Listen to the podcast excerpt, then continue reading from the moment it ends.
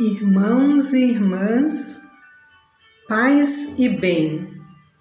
Eu sou a Reverenda Idil e estou na Paróquia da Ressurreição, Diocese Anglicana de São Paulo. O dia 20 de julho, na Igreja Anglicana e na Católica Romana, é o dia da celebração litúrgica de Margarida de Antioquia, mártir da fé. A Igreja Ortodoxa a venera como Santa Marina de Antioquia, no dia 17 de julho. Sua imagem pode ser reconhecida pelo dragão que leva preso ou que está a seus pés também é representada guardando seu rebanho ou com uma cruz entre as mãos e um rosário de pérolas. Não há comprovação de sua existência histórica.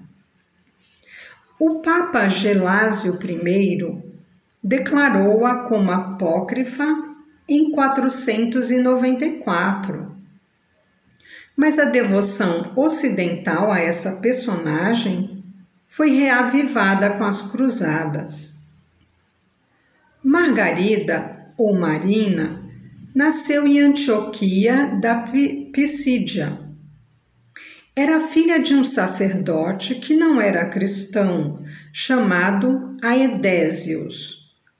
Seu pai a renegou por causa de sua fé e ela viveu com a mãe adotiva na atual Turquia. Era pastora de ovelhas. O governador Olibros, fascinado pela beleza de Margarida, propôs-lhe casamento, mas ela precisaria renunciar ao cristianismo. Margarida manteve-se cristã sendo encarcerada, submetida às mais terríveis torturas e condenada à morte no ano de 304 depois da Era Comum. Há várias histórias sobrenaturais de sua vida. Os cruzados dizem que morreu decapitada e ela permaneceu no imaginário popular como modelo de virgem consagrada, de religiosa fervorosa.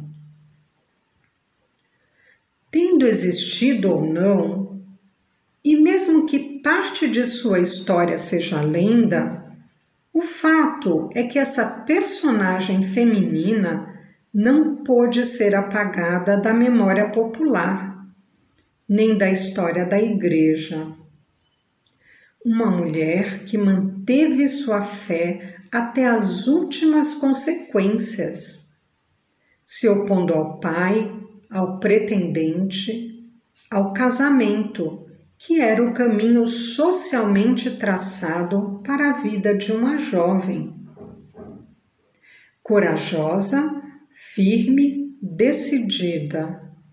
Predicados que a sociedade patriarcal considera masculinos e que marcaram a vida desta mártir.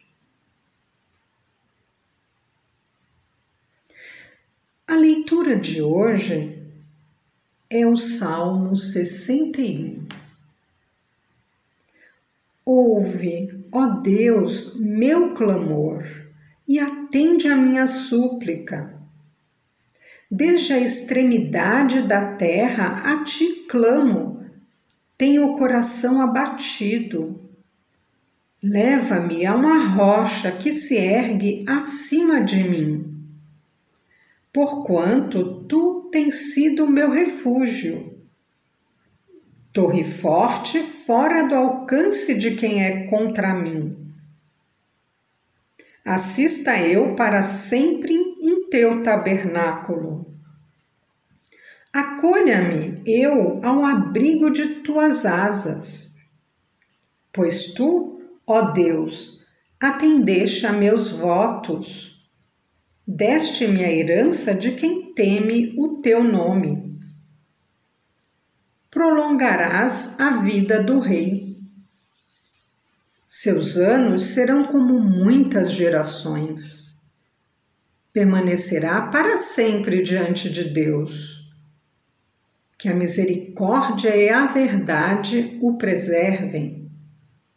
Assim cantarei o teu nome para sempre, quando cumpro os meus votos diariamente.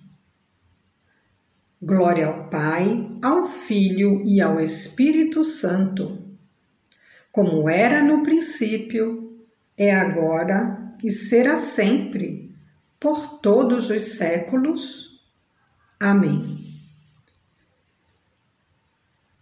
Este salmo é uma prece confiante de uma pessoa aflita, angustiada, que percebe o quanto é frágil.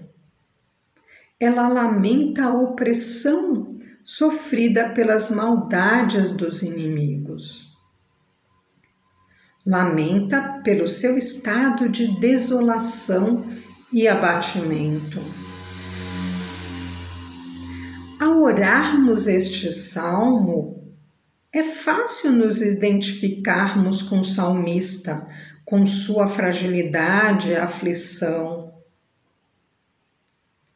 Um lamento entre tantos outros tem ecoado no mundo há mais de um ano e meio.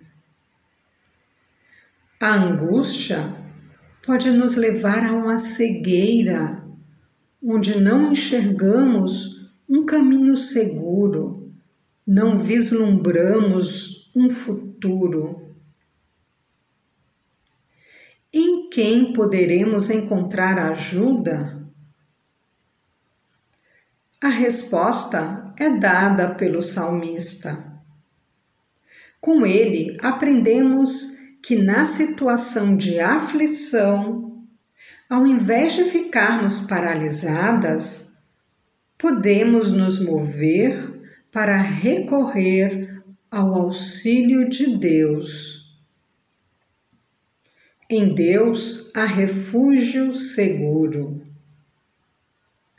Ao nos colocarmos na presença de quem é todo amor e cuidado, a angústia pode ser transformada em esperança.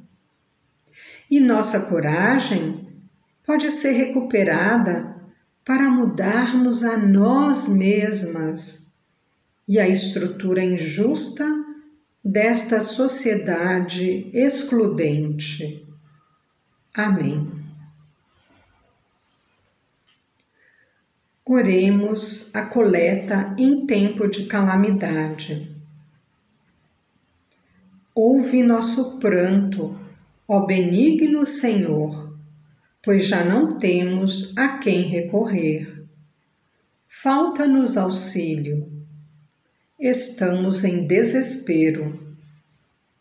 Manda-nos pessoas para que, em teu nome, trabalhem pela nossa proteção e defesa. Aumenta nossa fé para que possamos resistir a esta provação na certeza de que, ao fim de tudo, ninguém ficará em desamparo, pois Jesus Cristo é o nosso Senhor e por Sua ressurreição nos dá vida em abundância. Amém. Irmãos e irmãs, acolham esta graça o Senhor nos abençoe e nos guarde. O Senhor faça resplandecer o seu semblante sobre nós e tenha misericórdia de nós. O Senhor sobre nós levante sua face e nos dê a paz, agora e sempre. Amém.